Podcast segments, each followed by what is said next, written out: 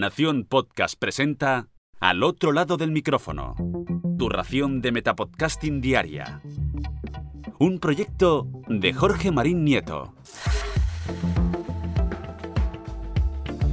Penúltimo episodio de la semana al otro lado del micrófono. Yo soy Jorge Marín y os doy la bienvenida.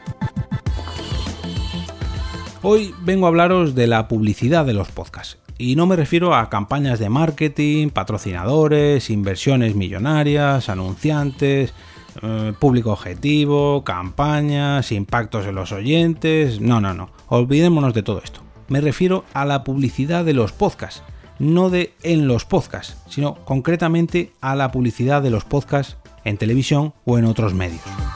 Muchos de vosotros pensaréis que todavía falta mucho para que toda la población conozca el significado de la palabra podcast, pero hoy en día comienzan a verse anuncios con dicha palabra en su interior o incluso el podcasting llega a ser el protagonista de dichas campañas. Le pese a quien le pese, el podcasting comienza a llegar al gran público y lo hace de la mano de las grandes compañías, como era lógico. Recuerdo hace ya bastantes años, cuando los coches comenzaban a incorporar las primeras versiones de sus centros multimedia, que alguna vez vi el icono del por aquel entonces iTunes y aparecía fugazmente la palabra podcast debajo de dicho logo. Todo esto en televisión. Creo que fue la primera vez que vi la aparición de nuestro medio favorito por este gran medio. Un tiempo más tarde, en el metro, me crucé con un luminoso de una gigantesca marca de refrescos, que me vais a permitir que la nombre ya que se ha ganado esta publicidad, Coca-Cola, la cual anunciaba una modalidad con café con el siguiente mensaje. Una Coca-Cola Plus Coffee y reírte escuchando un podcast, un descanso que sabe muy bien. Yo, sinceramente, no me lo podía creer cuando vi que habían incluido la palabra podcast e incluso habían sabido captar uno de los mejores momentos que sentimos los oyentes de podcast e integrarlo dentro de esta campaña publicitaria. De hecho, mm, voy a pasaros la foto de, de este luminoso a través del grupo de Telegram para que la veáis. Pero bueno, volviendo a la televisión, os traigo un sí pero no. Llegó Storytel, una gran plataforma de audiolibros que contiene algún que otro podcast y que todavía está en activo.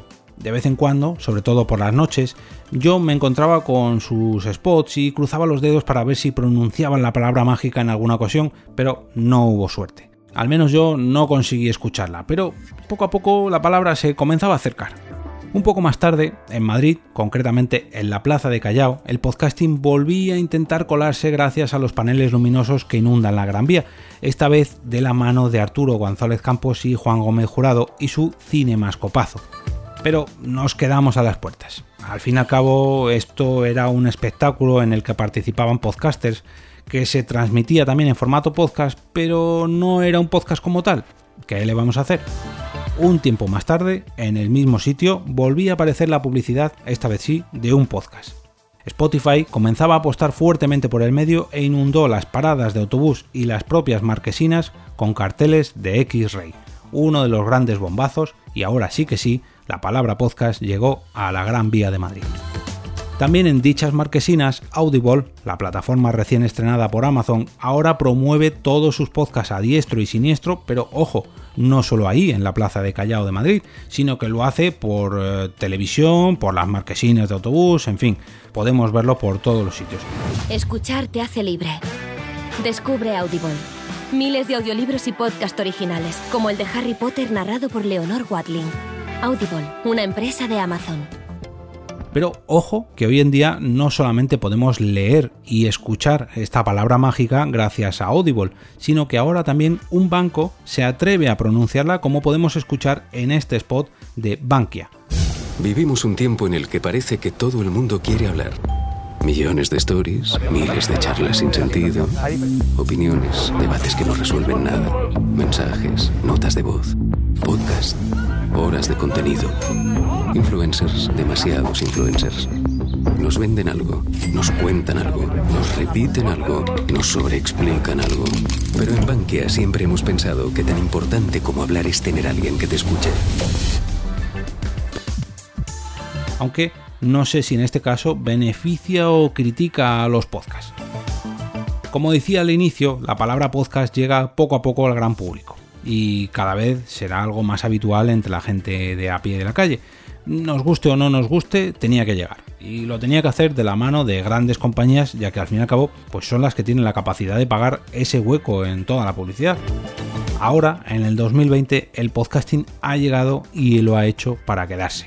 ¿Y vosotros qué opináis? ¿Os habéis encontrado con algún anuncio más que se me haya pasado? Por favor, si es así, dejadme un comentario para refrescarme un poco la memoria o descubrirlo si es que no lo conozco. Si queréis apoyar este podcast de una manera totalmente gratuita para vosotros, podéis hacerlo a través de mi enlace de afiliados de Amazon y no os costará absolutamente nada. Simplemente a través de la dirección jorgemarinieto.com barra Amazon y de esta forma una pequeña comisión de vuestras compras irá a pasar a este lado del micrófono. Si preferís apoyarlo directamente, podéis hacerlo invitándome a un café virtual a través de mi perfil en Coffee, entrando en jorgemarinieto.com barra café. Lo hagáis como lo hagáis, yo estaré enormemente agradecido. Y ahora me despido y como cada día regreso a ese sitio donde estáis vosotros ahora mismo, al otro lado del micrófono.